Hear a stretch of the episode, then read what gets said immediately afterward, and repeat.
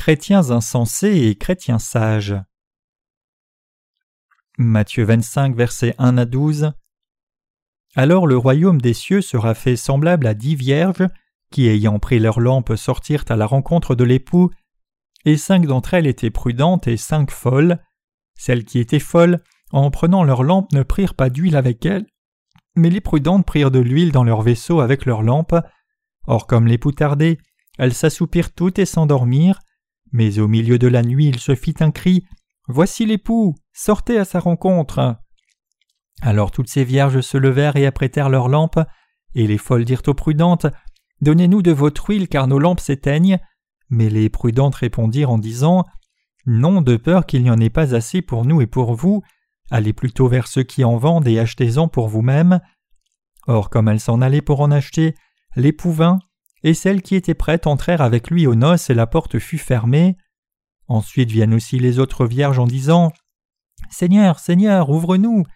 Mais lui répondant dit En vérité, je vous dis, je ne vous connais pas. Bonjour à chacun. Comment allez-vous aujourd'hui? Le passage des Écritures d'aujourd'hui dit qu'il y avait cinq vierges sages et cinq vierges folles qui sont sorties pour rencontrer l'époux. Les vierges folles ont demandé aux vierges sages de partager leur huile avec elles parce que leur lampe allait s'éteindre. Les vierges sages ont répondu Non, de peur qu'il n'y en ait pas assez pour nous et pour vous, allez plutôt vers ceux qui en vendent et achetez-en pour vous-même. L'époux est venu, alors que les vierges folles étaient parties acheter de l'huile, et les vierges sages qui avaient préparé de l'huile dans leur vase ont pu aller avec lui au mariage, et la porte a ensuite été fermée fermement. Les vierges folles sont alors revenues et ont dit Seigneur, Seigneur, ouvre-nous la porte. Mais le Seigneur répondit En vérité, je vous le dis, je ne vous connais pas. C'est le contenu principal de ce passage. Dans le christianisme aujourd'hui, il y a deux genres de foi, une foi folle et une foi sage. Il y a les gens religieux insensés dans le christianisme, il y a des gens qui croient au christianisme comme une religion. Que Jésus ait effacé tous les péchés du monde ou pas n'a pas beaucoup d'intérêt pour eux, plutôt ils font juste diligemment tout ce que leur passion les conduit à faire. Il est difficile d'avoir affaire à ces gens qui s'assoient là et nous fréquentent. Ici dans l'histoire, les vierges folles font diligemment de leur mieux, mais le Seigneur qui est vraiment l'époux est déjà arrivé, et quand même cela, ces vierges folles se dépêchent d'acheter de l'huile. Parmi beaucoup de chrétiens aujourd'hui, il y a ceux qui errent comme des papillons spirituels, allant dans tel centre de prière et tel autre, cette conférence biblique et telle autre, et à chaque réunion de réveil, parce qu'ils veulent être remplis de passions religieuses. Quand ils vont à une réunion de réveil, ils se roulent par terre, tapent des mains, créent toutes sortes de désordres, avançant leur tête pour que tout le monde puisse prier avec eux en leur imposant les mains. Ces gens vont même dans des mesures extrêmes en entrant dans des caves sombres, s'agenouillant sur des rochers durs et priant fort au plus haut de leur voix vers Dieu. Les cinq vierges folles du passage des Écritures d'aujourd'hui illustrent les gens dans le christianisme qui croient en Jésus seulement en surface. Qui ces vierges attendaient-elles? Elles attendaient Jésus, leur époux. Elles devaient préparer quelque chose en attendant l'époux, elles devaient préparer de l'huile avec leur lampe. Si vous mettez de l'huile dans une lampe sans renverser et faites une flamme, la mèche brûle avec l'huile et produit de la lumière. Comme la mèche aspire l'huile, la flamme sur la mèche brûle l'huile. Ainsi, nous nous assurons que la flamme ne s'éteigne pas et que la lampe éclaire et brille. Mais si vous allumez la mèche dans une lampe qui n'a pas d'huile, la flamme brillera une fois puis s'éteindra immédiatement. Les gens dans le christianisme qui croient en Jésus et le suivent comme une tradition ou une religion sont comme cela. C'est parce qu'ils n'ont pas le Saint-Esprit qui réside dans leur cœur, et par conséquent ils doivent changer la mèche souvent. C'est particulièrement vrai pour ces fanatiques religieux qui croient au christianisme comme une religion et qui brûlent beaucoup de mèches chaque jour. Quand la mèche est brûlée et consommée, ils retournent la mèche et la brûlent une fois, deux fois, trois fois, quatre fois, cinq fois et ainsi de suite continuellement. Par exemple, si la mèche fait 20 cm de long et qu'ils brûlent 1 cm chaque jour, ils brûleront la mèche entière en 20 jours. Ainsi, ils devront acheter une autre mèche et la replacer après que les 20 cm aient été brûlés, et ils pourront de nouveau la brûler pendant 20 jours et ainsi de suite. Ils devront changer la mèche à intervalles réguliers, parce qu'en faisant cela ils la brûleront au moins sept fois par semaine, y inclut les réunions de prière du matin, les réunions de veillée de prière la nuit, les cultes du milieu de semaine, les cultes du vendredi soir, les cultes du dimanche matin et les cultes du dimanche soir, ils devront travailler et changer la mèche aussi souvent. Les gens qui croient au christianisme comme des religieux vont à l'église régulièrement, ils vont aussi dans des centres de prière quand ils s'ennuient et dans des réunions de prière à peu près une fois par mois ou une fois tous les trois mois. S'ils ne vont pas à ces réunions, ils insistent sur le fait qu'ils doivent aller aux réunions de réveil ou à d'autres réunions religieuses. Ils deviennent irrités et ne peuvent pas supporter la frustration longtemps quand ils ne peuvent pas faire ces choses, parce que leur mèche est brûlée et la flamme ne peut plus donner de lumière puisqu'elle est éteinte. Ils doivent brûler une fois de plus parce que leur passion s'est refroidie, l'émotion a disparu, et les sentiments stimulants sont aussi morts. Ils doivent continuellement trouver de nouvelles mèches pour que leur lampe se rallume. C'est la raison pour laquelle ils vont à ces réunions remplies d'émotions, sont remplis de nouvelles mèches pour leurs émotions, reviennent dans leur église respective, puis les brûlent de nouveau pendant les cultes et les réunions de prière en disant Seigneur, je crois en toi. Ce genre de chrétiens est comme ceux qui vivent seulement pour la joie du moment en brûlant ces mèches. Ce sont eux qui cherchent seulement la satisfaction de leurs émotions plutôt que la parole de Dieu, et à cause de cette situation tragique, ils rencontreront rapidement un imposteur religieux. Cet imposteur sera certainement un voleur ou un cambrioleur ou un escroc, et ils perdront au passage tout ce qu'ils ont. Ceux qui sont remplis de passions religieuses auront interdiction d'entrer dans le royaume du Seigneur.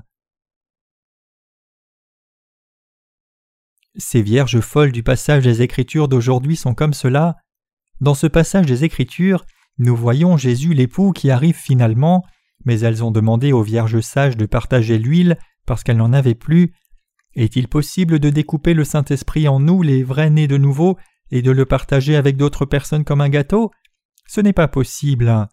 C'est pour cela que les vierges folles sont parties acheter de l'huile au jour même où l'époux allait venir.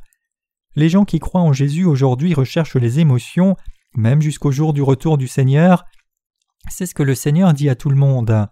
Si nous devons aller à l'Église, notre première priorité est de recevoir la rémission des péchés et de recevoir la bénédiction de la nouvelle naissance par l'évangile de l'eau et de l'esprit, puis en conséquence de ce salut merveilleux, y aura-t-il de l'huile dans nos cœurs ou non? Oui, il y en aura. Dans les Écritures, le mot huile représente le Saint-Esprit, L'huile, c'est le Saint-Esprit qui demeure dans une personne qui a reçu la rémission des péchés. Le Saint-Esprit demeure naturellement en ceux qui ont reçu la rémission des péchés, mais les insensés continuent de changer la mèche tous les jours parce qu'ils n'ont pas l'huile, même s'ils sont allés à l'Église depuis des années.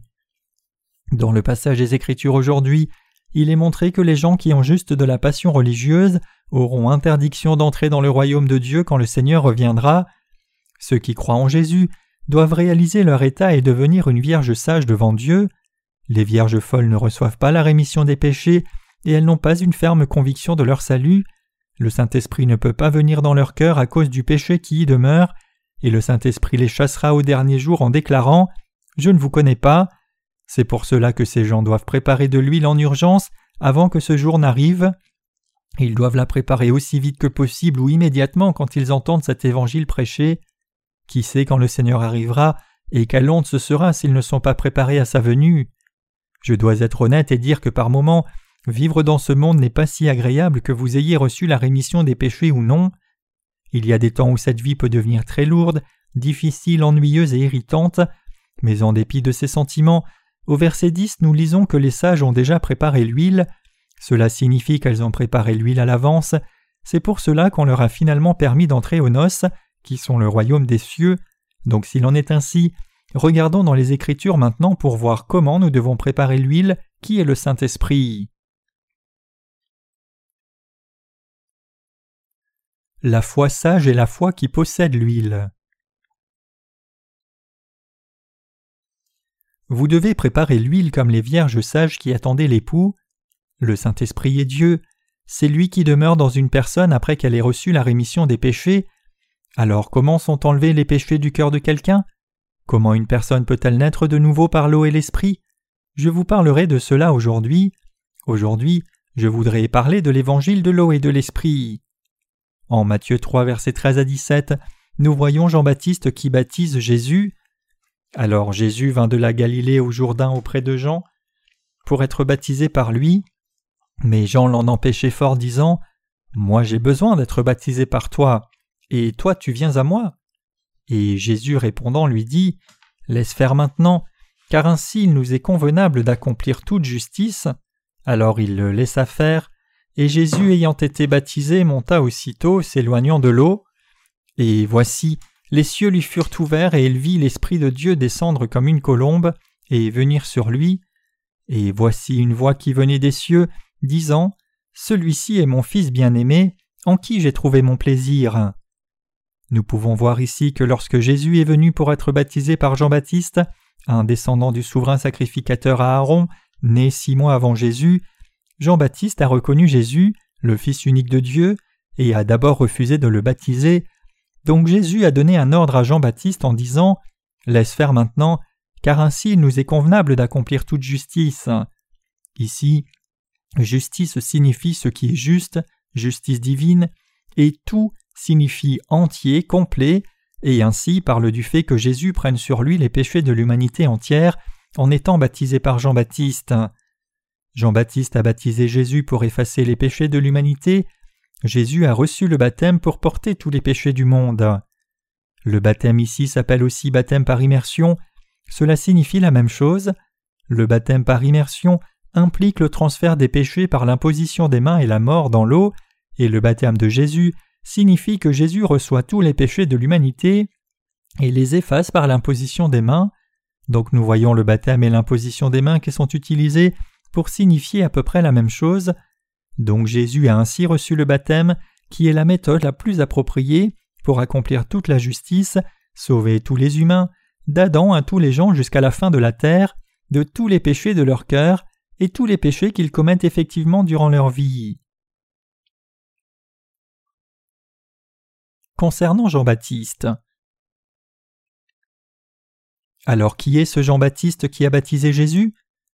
Pour reconnaître Jésus comme le Sauveur et croire en lui, nous devons comprendre le témoignage de Jean-Baptiste. Par les témoignages des Écritures que nous allons partager maintenant, nous verrons que Jean-Baptiste est une personne importante que nous ne pouvons pas prendre à la légère dans notre discussion sur cette question importante du salut. Nous devons pleinement reconnaître que Jean-Baptiste était le plus grand de ceux qui sont nés de femmes. Matthieu 11, verset 11. Il est le représentant de cette création humaine entière. Dieu, par son grand plan de sauver l'humanité, a envoyé Jean-Baptiste dans ce monde six mois avant Jésus. Les Écritures nous disent que Jean-Baptiste était le serviteur de Dieu, dont il est parlé et prophétisé par le souverain sacrificateur Zacharie, comme il était aussi un descendant d'Aaron. Luc 1, verset 5. Vérifions maintenant à travers la parole que Jean-Baptiste était réellement le serviteur de Dieu et non quelque chose qui vient de ma propre pensée. Lisons-le ensemble. Matthieu 11, verset 11 dit En vérité, je vous dis, parmi ceux qui sont nés de femmes, il n'en a été suscité aucun de plus grand que Jean-Baptiste, mais le moindre dans le royaume des cieux est plus grand que lui. Et le verset 14 dit Et si vous voulez recevoir ce que je vous dis, celui-ci est Élie qui doit venir. Aussi, Malachie 4, verset 5 à 6 dans l'Ancien Testament dit Voici, je vous envoie Élie, le prophète, avant que vienne le grand et terrible jour de l'Éternel, et il fera retourner le cœur des pères vers les fils, et le cœur des fils vers leurs pères, de peur que je ne vienne et ne frappe le pays de malédiction. Nous pouvons aussi voir dans le livre de Malachie qu'il y avait une promesse préalable de Dieu qu'il a faite à l'humanité par son prophète Malachie à la fin de l'Ancien Testament, et c'était d'envoyer Élie. Cependant, les paroles de la Bible nous disent que le prophète Élie était déjà enlevé, c'était longtemps après qu'il soit allé vers le Seigneur sur un chariot de feu. En effet, Élie avait déjà été enlevé bien que vivant. Dieu dit qu'il enverrait à nouveau Élie. Il serait facile aux gens de penser Dieu le renvoie sur la terre parce qu'Élie n'était pas mort d'une mort naturelle dans ce monde. Matthieu 11, verset 14 nous dit clairement Et si vous voulez recevoir ce que je vous dis, celui-ci est Élie qui doit venir. Dieu témoigne clairement que Jean-Baptiste est en fait le prophète Élie. Aussi dans l'évangile de Matthieu chapitre 11 et verset 11 il est dit En vérité je vous dis, parmi ceux qui sont nés de femmes il n'en a été suscité aucun de plus grand que Jean-Baptiste, mais le moindre dans les royaumes des cieux est plus grand que lui.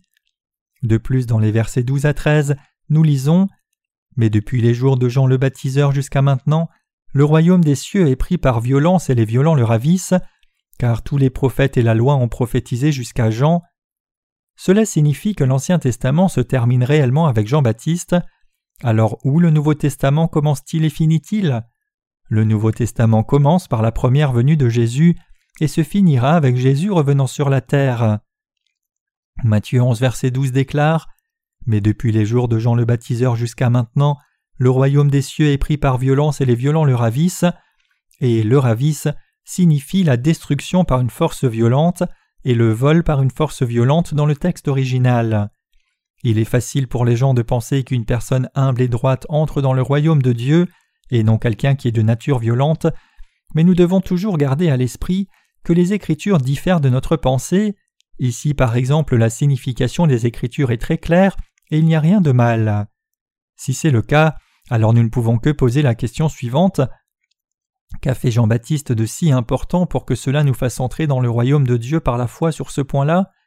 C'est très important que vous compreniez pleinement. Cela signifie que quiconque croit fermement dans ce que Jean-Baptiste a fait sur la terre et ce que Jésus a fait recevra la rémission des péchés par la foi et entrera dans le royaume des cieux. Cependant, nous devons savoir que ceux qui croient en Jésus comme une religion auront interdiction d'entrer dans le royaume des cieux. Ceux qui sont ivres de religion ne pourront pas entrer dans le royaume des cieux. Tout ce qu'ils recherchent, c'est à nourrir constamment leurs émotions et ils essayent de le faire pour satisfaire leurs pensées et sentiments. Ils croient en Jésus simplement comme une religion, comme le confucianisme ou le bouddhisme. Donc ils prétendent seulement être humbles et droits, et ils continuent leurs prières habituelles de repentance, leurs prières et retraites à la montagne, la dîme et le service volontaire. Ils refusent d'accepter ce que Jean-Baptiste a fait selon les Écritures, en venant comme il l'a fait dans la voie de la justice, et le travail que Jésus a accompli. Par ses actes bornés et désobéissants, ils rejettent la volonté de Dieu pour leur vie par eux-mêmes. Matthieu 21 verset 32, Luc 7 verset 30. Ils sont contents et satisfaits pleinement en eux-mêmes comme s'ils buvaient un verre de boisson appelé l'émotion, tout comme les gens intoxiqués le font avec l'alcool. Je pourrais parler de cela beaucoup et en détail, mais le temps est court, ce que je dis, c'est qu'une personne religieuse n'accepte pas ce que Jean-Baptiste a fait par sa venue, ce qui est la voie de la justice. Jean-Baptiste a participé à l'œuvre de salut que Jésus a faite et qu'il a accomplie en toute justice en baptisant Jésus, et en faisant cela il a transféré tous les péchés de l'humanité sur Jésus. Le mot justice mentionné ici signifie la justice de Dieu. Il y a deux sortes de justice, l'une d'elles est la justice humaine, et elle signifie vivre droitement et avec une bonté humaine qui protège et prend soin des autres. L'autre est la justice de Dieu, quand tous les gens de ce monde sont tombés dans le péché en désobéissant à ses commandements, c'est par la bonté de Dieu envers nous qu'il a sauvé toute l'humanité, en enlevant le péché par son Fils qui a pris tous les péchés du monde. La justice de Dieu est la vraie justice.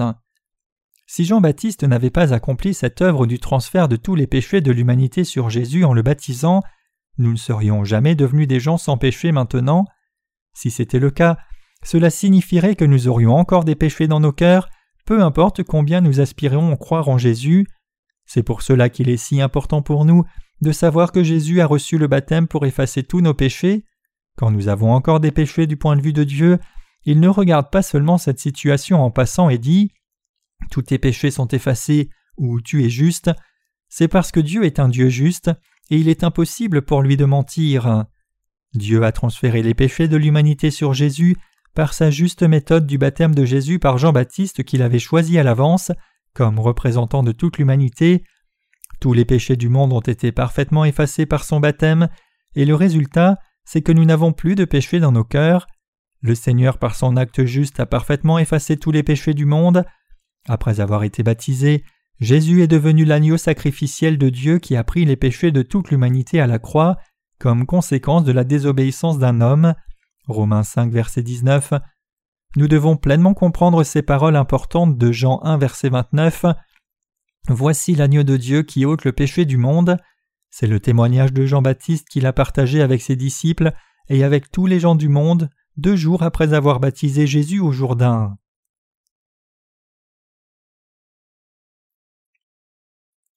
Douze sortes de péchés.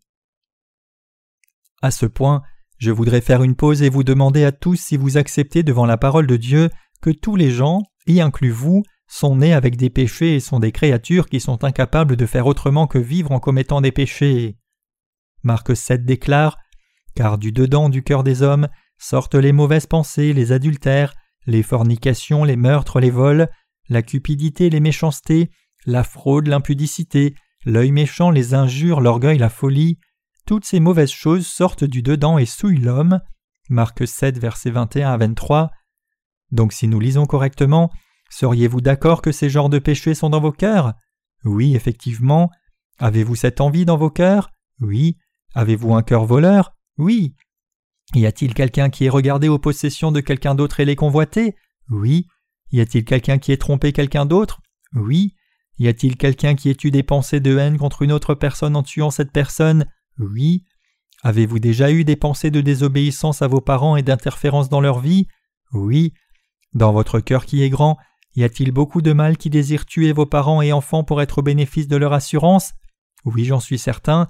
S'il vous plaît, comprenez et croyez la vérité biblique qui dit que nous sommes tous des gens nés avec ces douze sortes de péchés devant Dieu. Dieu dit en Ésaïe 1 verset 4 que nous sommes tous une race de méchants et que nous vivons en commettant les douze sortes de péchés comme le dit ce verset. Nous devons donc être vrais à propos de nous-mêmes devant la parole de Dieu. Avez-vous péché en vivant dans cette vie depuis que vous êtes né jusqu'à l'âge de dix ans? Oui. Les péchés que vous avez commis dans ce monde de l'âge de dix à trente ans ont-ils été transférés sur Jésus aussi? Oui, ce sont les péchés du monde aussi. Ont-ils été transférés sur Jésus aussi? Oui. Les péchés que vous avez commis dans ce monde de l'âge de 10 à 30 ans ont été transférés sur Jésus aussi. Les péchés que vous avez commis de 40 à 70 ans aussi sont les péchés du monde. Tous ces péchés ont été transférés aussi.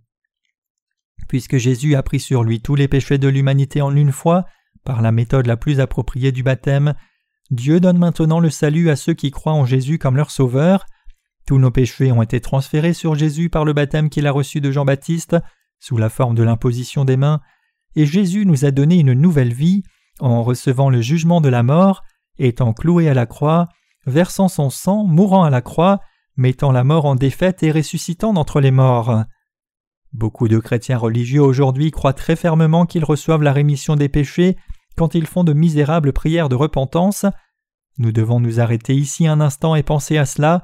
Si Jésus nous pardonne à chaque fois que nous faisons ces prières de repentance, alors il n'a pas encore complètement pardonné tous les péchés du monde. En effet, il y a encore tant de péchés que les gens commettent. Les gens sont des créatures qui ne peuvent pas faire autrement que commettre des péchés jusqu'au jour de leur mort. Donc en ayant cette fausse croyance, toute la justice n'a pas encore été accomplie pour ceux qui essayent de se débarrasser de leurs péchés par cette méthode. Ils ne croient pas au fait que Jésus ait pris sur lui tous les péchés du monde.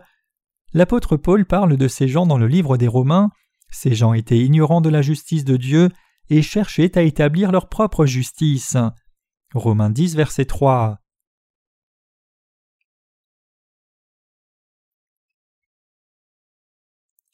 La volonté de Dieu vise la rémission de nos péchés.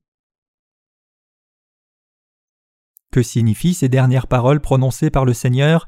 Tout est accompli lors de sa mort à la croix? Ces paroles sont très puissantes et signifie que Jésus avait accompli toute justice en recevant le plein jugement et la punition pour tous les péchés du monde qu'il a pris sur lui par le baptême de Jean-Baptiste. Jésus a reçu la méthode la plus appropriée du baptême que Dieu le Père avait planifiée et il est descendu dans les eaux du Jourdain. Jésus, en s'immergeant dans ces eaux, représente sa mort et quand il est sorti de l'eau, cela représente sa résurrection par laquelle il ramène les croyants à la vie. Qu'a dit Dieu le Père quand Jésus a été baptisé? Alors une voix se fit entendre du ciel. Tu es mon Fils bien-aimé en qui j'ai trouvé mon plaisir. C'est le témoignage de Dieu le Père et il signifie Celui qui a pris les péchés du monde en les faisant transférer sur lui de la façon la plus appropriée, c'est mon Fils en qui j'ai trouvé mon plaisir, et il est celui qui obéit à son Père. Nous devons maintenant méditer sur la parole en lisant dans l'Évangile de Matthieu chapitre 7 qui dit Ce ne sont pas tous ceux qui me disent Seigneur, Seigneur, qui entreront dans le royaume des cieux, mais celui qui fait la volonté de mon Père qui est dans les cieux. Matthieu 7, verset 21. Y a-t-il un chrétien dans ce monde qui suive parfaitement la volonté du Père? Il n'y a personne qui soit capable de suivre la volonté de Dieu si cela signifie obéir à la loi par les œuvres. Tous les humains sont frêles et fragiles comme Pierre, et nous ne pouvons pas faire toute chose selon la volonté de Dieu par des œuvres. Tout le monde, y inclut Pierre ayant une chair faible, trahit Jésus dans son cœur de nombreuses fois, vit une vie qui revient continuellement vers le péché. Mais ce qui est important, c'est que le Seigneur ait pris sur lui tous ses péchés et faiblesses. Par son baptême, Jésus a pris sur lui tous nos péchés, comme ceux de toute l'humanité, qui ont été et seront encore commis dans ce monde. C'est pour cela qu'aucun des douze disciples de Jésus, y inclus l'apôtre Paul, n'ont jamais fait ces prières de repentance pour leurs péchés. Ils se sont plusieurs fois détournés de leurs erreurs en ayant réalisé ce n'est pas la bonne chose à faire, mais il n'y a pas de preuve qu'ils aient crié et dit Seigneur, pardonne mon péché, s'il te plaît, comme ces religieux fanatiques qui font cela à chaque fois qu'ils se rencontrent, parce qu'ils ont encore du péché dans leur cœur et ont peur d'aller en enfer. Jésus a reçu le baptême le plus approprié pour toute l'humanité. C'était la volonté de Dieu que Jésus vienne sur la terre comme une personne abaissée selon le commandement de Dieu le Père. Il a pris tous les péchés de l'humanité en une fois par son baptême, par l'imposition des mains que Jean-Baptiste a faite au Jourdain, puis il est mort à la croix pour terminer le jugement du péché. Jésus nous a sauvés parfaitement en obéissant à la volonté de Dieu le Père, et maintenant nous pouvons aller au royaume des cieux en croyant en Jésus le Sauveur de tout notre cœur selon la volonté de Dieu le Père.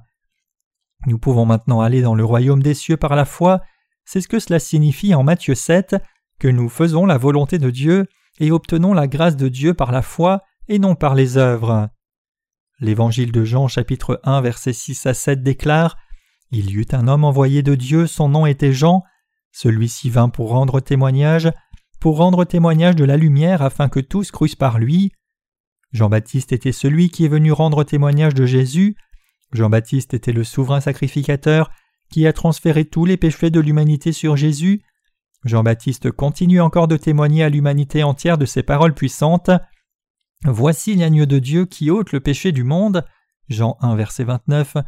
Ceux d'entre nous qui croient cela peuvent rencontrer Jésus-Christ par le témoignage de Jean-Baptiste. En d'autres termes, nous réalisons que tous nos péchés ont été transférés sur Jésus parce que Jean-Baptiste nous a rendu témoignage à son sujet. Nous n'aurions pas été en mesure de croire en Jésus comme notre Seigneur parfaitement si nous n'avions pas le témoignage de Jean-Baptiste au sujet de Jésus-Christ, la vraie lumière. En conséquence de Jean-Baptiste, nous pouvons maintenant connaître Jésus parfaitement à cause de son baptême et aussi la parole du témoignage de Jean-Baptiste. Jésus et Jean-Baptiste ont parfaitement accompli l'œuvre du salut pour nous, pour que nous ne soyons jamais considérés comme des pécheurs devant Dieu, même si nous commettons des péchés à l'avenir. Prêcher l'Évangile. Le baptême que Jésus a reçu au début de sa vie publique était le commencement de l'œuvre de notre salut. Jésus dit à la femme prise en flagrant délit d'adultère Je ne te condamne pas non plus. Jean 8, verset 11, et cela signifie Tu n'as pas de péché parce que j'ai même pris ce péché sur moi. Jésus a partagé l'évangile de la rémission des péchés pendant trois ans, comme cet exemple donné dans la Bible. Il a versé son sang, est mort à la croix pour le jugement des péchés, puis est ressuscité au troisième jour, a été élevé au ciel, accomplissant ainsi parfaitement notre salut. Ceux qui croient dans cet évangile reçoivent la rémission des péchés et deviennent des gens sages de foi qui ont préparé l'huile, qui est le Saint-Esprit dans leur cœur. Nous avons rencontré Jésus par le témoignage de Jean-Baptiste, et nous avons revêtu la justice en croyant en tout ce qu'il a fait pour notre salut. Maintenant, comme personne juste, comme la parabole des vierges sages attendant l'époux, nous devons de même diffuser la parole bénie de la nouvelle naissance par l'eau et l'esprit à tous les gens de ce monde pour le restant de nos vies avec foi et faire la volonté de Dieu le Père, le Seigneur nous ordonne Prêche la parole, sois prêt en toute occasion, favorable ou non.